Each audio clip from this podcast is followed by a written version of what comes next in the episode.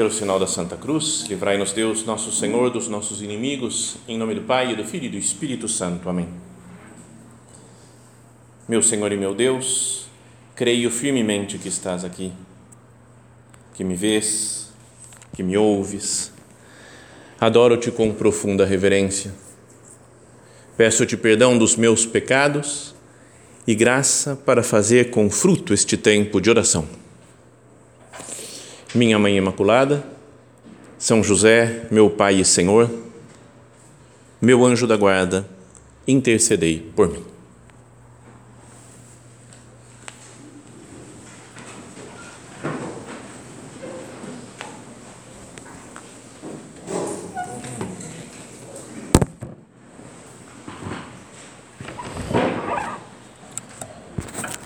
O título do nosso recolhimento de hoje é a manifestação do poder de Deus. E nós vamos, por isso, nessas nas duas meditações aqui, considerar duas passagens do Evangelho em que fica manifesto, né, fica claro como Deus é poderoso e como a gente deve confiar mais nele, né? Cada um se abandonar mais nas mãos dele, viver apoiado na força de nosso Senhor. Na verdade, são dois milagres né, que Jesus faz e que, por coincidência, talvez não seja muito coincidência, né? acho que a proposta de que o recolhimento seja sobre esse tema é que os dois evangelhos dos últimos do, do, do, desses últimos domingos, né? um da semana passada e o outro que vai ser lido amanhã, são os temas da nossa meditação. Semana passada nós considerávamos a cena da transfiguração do Senhor. Então nós vamos meditar nessa passagem ainda que vocês já tenham ido à missa, já ouviram o padre falando lá, né, já teve homilia sobre isso daqui, sempre é algo que dá para ir aprofundando, meditando melhor. Né? Então, primeiro, primeira meditação, a cena da transfiguração. E depois, segunda meditação, o evangelho de amanhã, que é aquele momento em que Jesus caminha sobre o mar e vai em direção aos discípulos que estão agitados né, na barca, com medo das ondas, do vento, né, do mar. Então vamos voltar a ler, a meditar naquelas palavras que ouvíamos já na semana passada.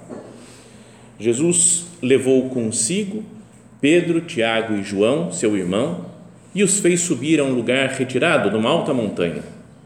E foi transfigurado diante deles, seu rosto brilhou como o sol e suas roupas ficaram brancas como a luz.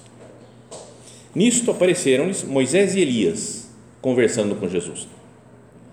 Pedro então tomou a palavra e lhe disse: Senhor, é bom ficarmos aqui. Se queres, vou fazer aqui, vou fazer aqui três tendas: uma para ti, outra para Moisés e outra para Elias. Alguns evangelistas falam ele, ele não sabia o que estava dizendo, né? estava falando coisas sem noção, parece o São Pedro. Mas São Mateus, que foi o texto que nós lemos no domingo passado, não fala nada disso. Simplesmente fala que ainda estava falando quando uma nuvem luminosa os cobriu com sua sombra e da nuvem uma voz dizia: Este é o meu filho amado, nele está o meu pleno agrado, escutai-o. Ouvindo isto, os discípulos caíram com o rosto em terra e ficaram muito assustados. Jesus se aproximou, tocou neles e disse: Levantai-vos, não tenhais medo. Os discípulos ergueram os olhos e não viram mais ninguém, a não ser Jesus. Ao descerem da montanha, Jesus recomendou-lhes: Não faleis a ninguém desta visão, até que o filho do homem tenha sido ressuscitado dos mortos. Então, essa é a cena do Evangelho. Né? Se o título do nosso recolhimento é a manifestação do poder de Deus, fica claro que, como Jesus manifesta o seu poder, ele se transfigura, brilha de uma maneira incrível, aparecem personagens lá do Antigo Testamento, né, Moisés e Elias, para falar com ele. Então, mostra que Jesus tem poder, que ele está no controle da situação, de todas as coisas, ele governa o mundo. Mas que nós não fiquemos só nessa, nessa primeira impressão, né? falar como Jesus é poderoso, como Jesus tem poder, vou me abandonar mais nele. Porque tem muitas outras coisas que a gente pode ir lendo, meditando com calma e que pode ajudar a nossa vida espiritual. Começa dizendo então que Jesus levou consigo Pedro, Tiago e João, seu irmão, e os fez subir a um lugar retirado numa alta montanha. já falamos outras vezes né, que na, na Bíblia as montanhas são um lugar de encontro com Deus. Foi no alto do Monte Sinai que Deus falou com Moisés, né, também lá falou com Elias, né, em lugar de no Monte Carmelo fez um milagre de fazer descer fogo do céu. Né, a Bíblia fala muitas vezes das montanhas e são lugares de, de encontro com Deus. Eles ofereciam até sacrifícios para Deus no alto das montanhas. O próprio São Lucas, ao descrever essa cena da transfiguração, ele fala que os discípulos subiram com Jesus na montanha para rezar. Então, olha só isso, que levou consigo esses três discípulos para um lugar retirado. Isso já para nós, acho que é importante, né? para que nós consideremos a bondade de Deus, o poder de Deus, para que se, nós toquemos né, nesse poder de Deus que se manifesta às vezes, é importante que nós paremos para rezar, paremos para ir para um lugar retirado, fazer a nossa oração, porque senão nós podemos entrar na correria, na loucura do dia a dia e esquecemos que Deus tem poder. Vocês não sentem isso? Às vezes está correndo, vão para lá, vão para cá, faz isso, faz aquilo, aparece um problema, aparece outro, aparece outro e a gente fica, parece que, sentindo como que Deus muito distante. Deus parece que está escondido, está, está dormindo. Então, que agora nós façamos deste recolhimento um momento de oração pessoal e conversemos com o Senhor. Jesus, eu sei que você está aqui.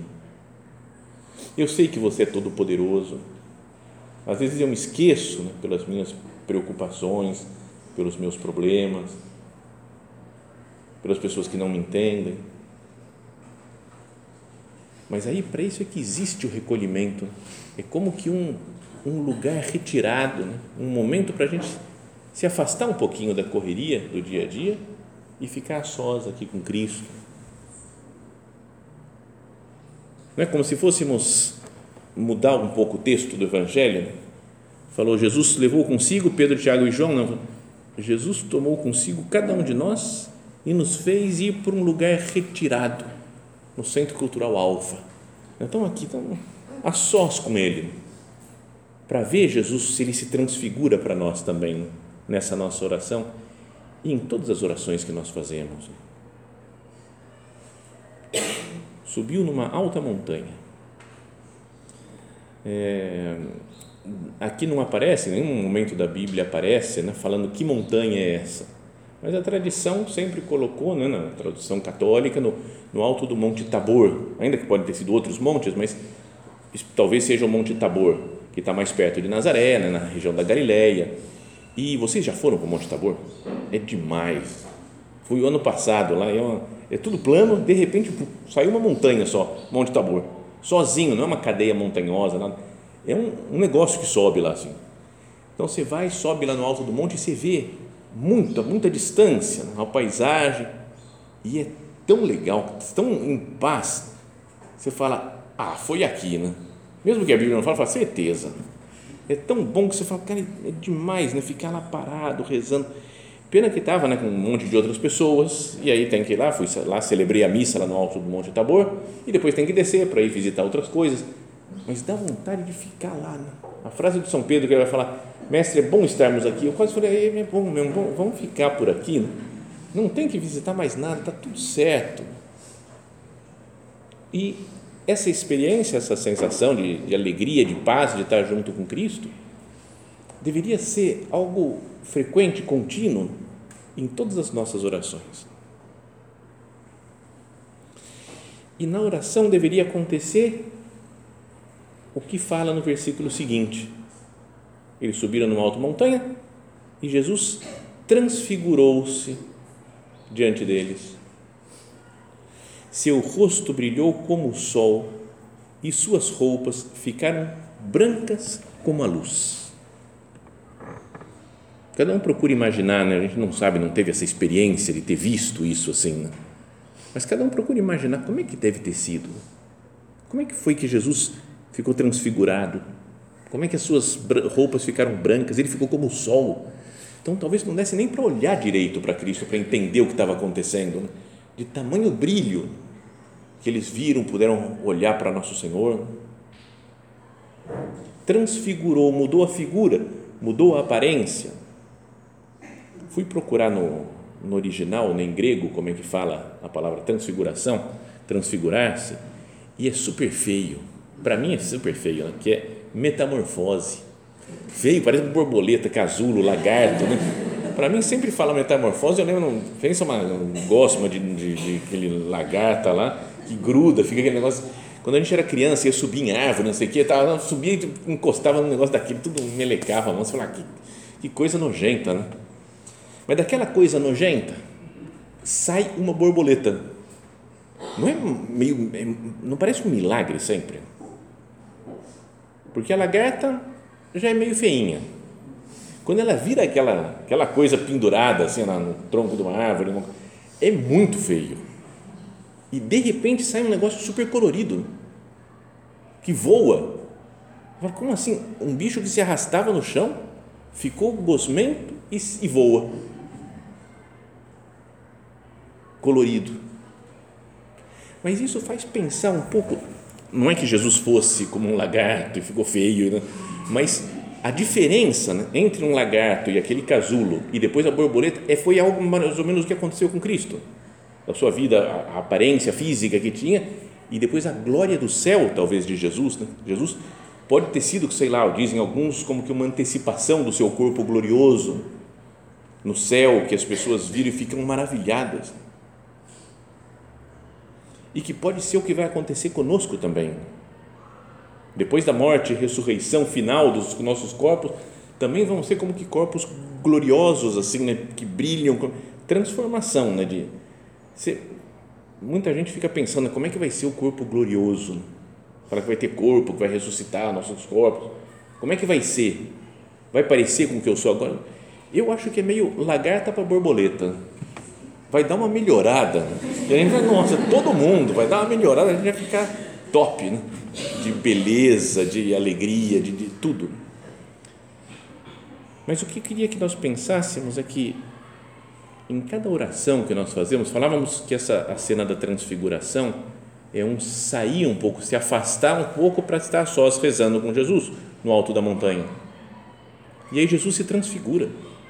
As, nas nossas orações, Jesus deveria se transfigurar. Jesus deveria mostrar, né? falávamos que é a manifestação do poder de Deus. Em cada oração eu deveria falar: você é poderoso, você pode fazer as coisas, você tem poder. Às vezes eu esqueço disso, Jesus, mas eu queria que em cada momento que eu parasse diante de você, Jesus, aqui diante do Santíssimo, você se transfigurasse para mim e eu começasse a enxergar um pouco mais a sua glória, o seu poder.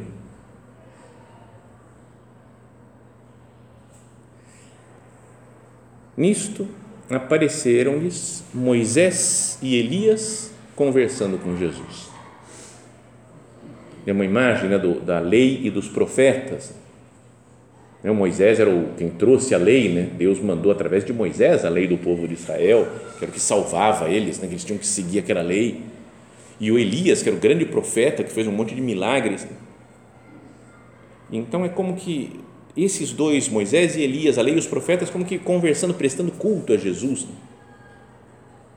Para que também na nossa oração a gente veja a grandeza de Cristo e fale, eu tenho, eu tenho que melhorar também no meu modo de cumprir a lei, no meu modo de viver uma vida profética, de escutar a palavra de Deus. Mas uma coisa que estava pensando aqui, já falei outros, em outros momentos, mas é, era uma dúvida que eu tinha desde quando era criança. Pensei, não tinha foto naquela época, né? Como é que Pedro, Tiago e João descobriram que era Moisés e Elias? Porque aparecem dois caras, eu imagino dois velhos barbudos, né? falando com Jesus, o que são esses velhos que apareceram aí? Então, várias coisas podem acontecer, né? Que Jesus apresentou, quando eles chegaram, falou, pessoal, peraí, deixa eu apresentar, então esse aqui é Pedro, Tiago, esse aqui é Moisés, esse é o Elias, fez aquela coisa, introdução, assim, beleza. Mas pode ser que eles ficaram lá só olhando e Jesus conversava com ele e falava, Moisés, ó, é assim, tal, tal, tal, tal, tal, ou Elias, não sei o Então ele fala, ah, Moisés e Elias. Descobriram porque ouviram Jesus falando. Mas vi uma outra explicação que eu acho a mais legal, que é que eles estavam num ambiente como se fosse no céu. Né? Jesus com transfigurado, como com o seu corpo glorioso. E nós no céu deveríamos ter um conhecimento muito mais profundo e imediato de tudo e de todos. Então, eles estavam no céu e falaram: esse é o Elias, esse é o Moisés. Não tem nenhuma dúvida, como se fossem amigos deles já, porque pertencem à família de Deus. Já pensou? A gente vai para o céu e tem alguns que a gente vai conhecer lá, né? vai encontrar, sei lá, São José Maria. Encontra, oh, São José Maria está lá, ó. eu vi ele passando. Porque a gente conhece foto. São João Paulo II, conheci São Paulo II. Está aí, ó, está aqui. Sabe? Mas como é que a gente vai conhecer um Moisés, um Elias, um São Tomás de Aquino, um Santo Agostinho, Pedro, Paulo, João, Tiago? Quem que são esses?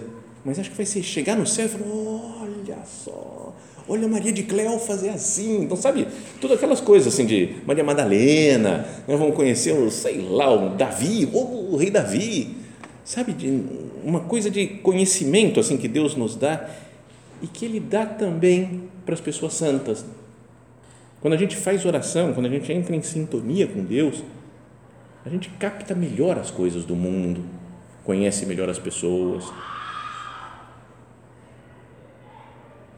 Pedro então tomou a palavra e disse: Senhor, é bom ficarmos aqui.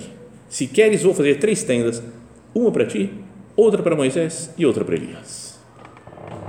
Então, disso daqui a gente pode pensar na primeira coisa que é ridícula essa frase. O começo é super legal. Senhor, é bom ficarmos aqui. E deveríamos sentir isso, né? Com a graça de Deus. É bom fazer oração.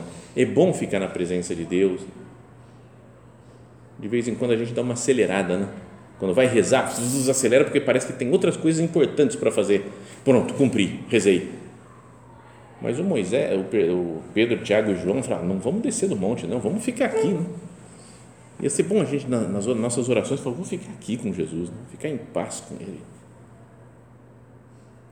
Uma coisa que li na semana passada sobre a festa da transfiguração foi bem, achei bem bonito, que é, era, fazia 45 anos que tinha morrido o Papa Paulo VI, né, foi no dia da transfiguração, que ele morreu em 78, então fez 45 anos agora.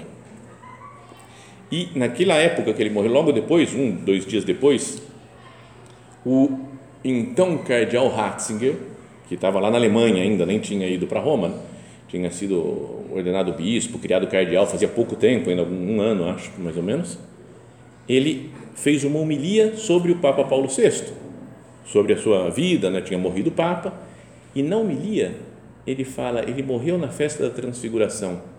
É como se ele tivesse subido antes já para o monte, contemplou Cristo e falou como São Pedro: Senhor, é bom ficarmos aqui. E Deus aceitou a sua oração e ele já não desceu mais do monte, ficou morando com Deus para sempre no céu. Legal como ideia, assim, né? Une o evangelho do dia que a pessoa morreu com a cena que a gente descreve. Então, mas a frase é boa, né? Senhor, é bom ficarmos aqui. Mas depois ele fala um negócio das tendas, que a gente nunca falaria, né? Mas também, acho que foi o próprio Papa Bento XVI, depois, né, Cardeal Ratzinger, que explicou que eles estavam na festa dos tabernáculos, ou festa das tendas que o povo judeu, durante uma semana, fica morando em tendas para recordar o tempo em que eles estavam no, no Egito, saíam do, no, pelo, caminhando pelo deserto até a terra prometida e ficaram morando em tendas. E tinha uma tenda que era a tenda do encontro, né? a tenda em que descia nuvem, lá descia Deus aparecia na, na, na tenda, falava com Moisés. E como eles estavam dentro da festa dos tabernáculos, revivendo esse acontecimento, por isso é que ele falou: estamos aqui na tenda, né? então tem uma tenda para Moisés, outra para né? dentro do, do clima da festa dos tabernáculos. Mas a verdadeira tenda é o próprio Cristo. Fala no Evangelho de São João que o Verbo se fez carne e veio habitar entre nós. Mas a tradução mais exata é o Verbo se fez carne e estabeleceu a sua tenda entre nós aquele Deus que morava com seu povo, né, caminho da terra prometida, caminhando pelo, pelo deserto, agora vive conosco para sempre. Vive aqui com Cristo, estabeleceu a sua tenda, Até mesmo o, o sacrário é chamado de tabernáculo, é para mostrar que Deus continua morando aqui no meio do seu povo. Ainda estava falando, o São Pedro ainda estava falando, quando uma nuvem luminosa os cobriu com sua sombra, e da nuvem uma voz dizia: Este é o meu filho amado, nele está o meu pleno agrado, escutai. São Tomás de Aquino dizia que essa nuvem luminosa era uma imagem do Espírito Santo. Fala que cobriu com a sua sombra, assim como falou lá o anjo Gabriel sobre para Nossa Senhora, o Espírito virá sobre ti e te cobrirá com a sua sombra. E então é uma manifestação de toda a Santíssima Trindade aqui. Está Jesus presente lá transfigurado, tá o, o Pai que fala a voz, né, escutai o meu filho, né, esse é meu filho amado, e a nuvem que representa o Espírito Santo. E a frase do Pai é importante, né? Este é o meu filho amado, escutai-o. Fala que São Pedro ainda estava falando Está vendo? São Pedro falando. E o que ele fala é: se queres, vou fazer três tendas. Deixa comigo que eu vou fazer as coisas que precisa fazer. Ainda estava falando quando Deus fala: Pedro, baixa a bola. Não falam, são palavras textuais, mas é como se fala: Pedro, fica na tua. Fica na tua. Este é o meu filho amado. Escutai-o mais do que ficar falando, mais do que ficar falando, eu vou fazer três tendas. Para de se agitar. Você está no céu. Escuta o que ele diz. Esse conselho para as nossas orações não é um conselho bom.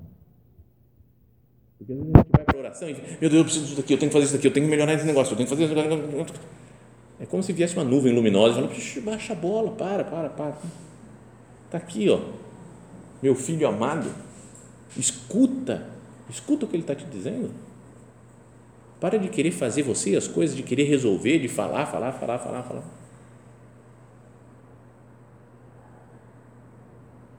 Senhor, perdão pelas vezes que eu não te escuto, não te ouço, eu quero, eu quero falar, eu quero fazer acontecer.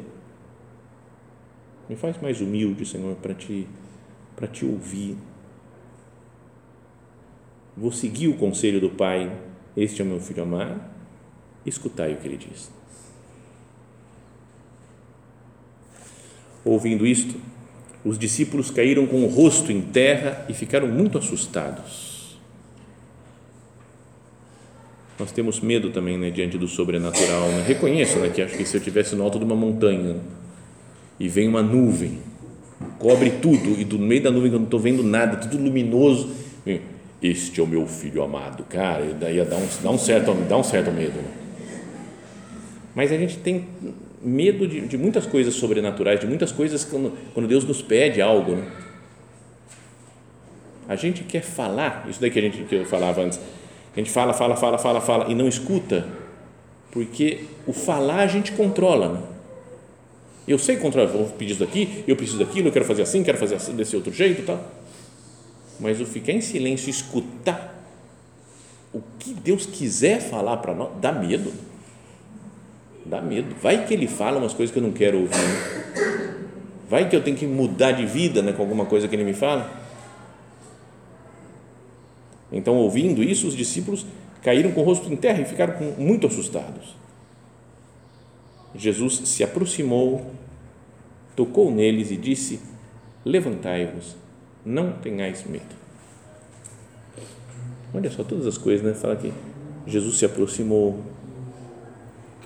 Jesus vem a nós, toca neles, se envolve com eles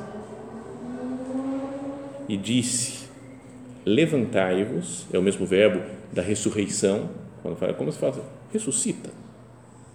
Levanta, sai da sua situação de, de morte, de pecado, muda de vida, ressuscita e não tenhais medo.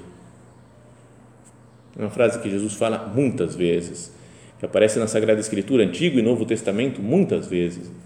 na próxima cena que nós vamos meditar na segunda meditação, também vai aparecer Jesus falando: Não tenhais medo, porque é o poder de Deus. Né? estamos meditando na manifestação do poder de Deus. Então, diante do poder de Deus, não tenhais medo de nada nem de ninguém, porque estou eu aqui, eu que governo, que controlo todas as coisas.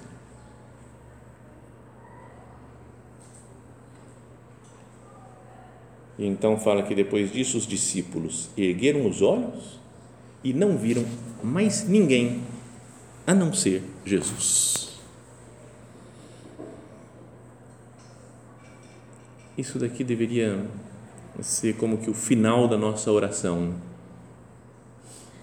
Eu não quero ver mais nada, não quero me importar com mais nada, né? o resto é resto.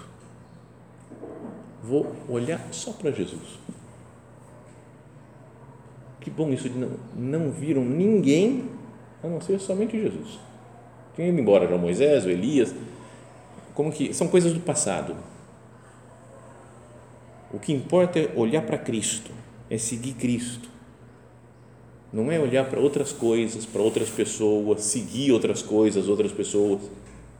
Tá certo que existe uma convivência humana que a gente deve se interessar pelos outros, viver, né, ajudar os outros, etc. Tem que tem que dar satisfação de algumas coisas, mas só Jesus.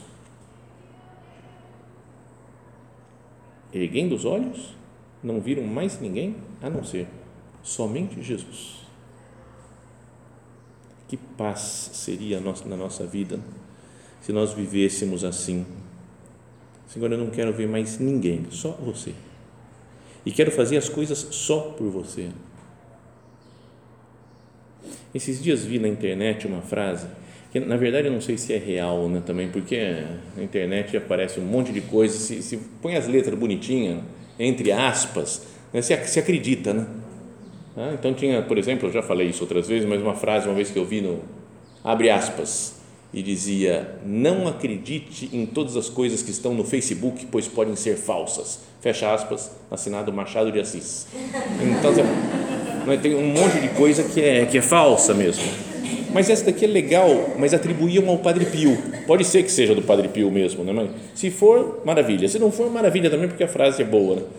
De falar, era mais ou menos assim, não tem a palavra textual, mas falava assim que a liberdade está em se preocupar com o olhar de Deus e não dos homens.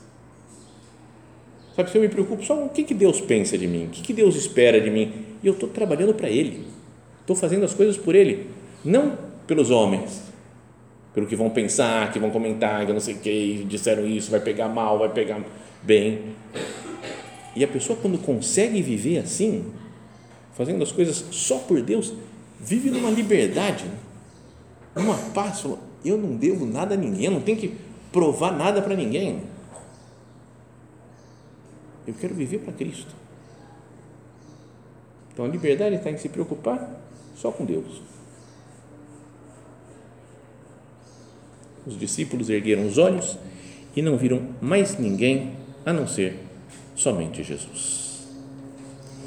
Então que nós tenhamos esses encontros com Cristo né, nas nossas orações, que nesses encontros nos quais nós podemos tocar um pouco mais do poder de Deus, que Ele se transfigure diante de nós e que isso mude o nosso modo de enxergar as coisas. Que eu comece a olhar o que importa, que é agradar a Deus, não agradar os homens. Levantai-vos e não tenhais medo. E eles, erguendo os olhos, não viram ninguém, a não ser somente Jesus.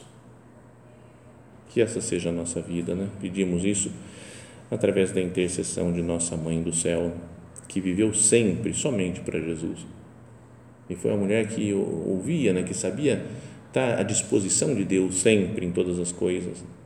Que nossa Mãe Santíssima nos ajude né, a sermos pessoas de oração, pessoas que se encontram com Cristo, que veem Jesus transfigurado em cada momento de oração.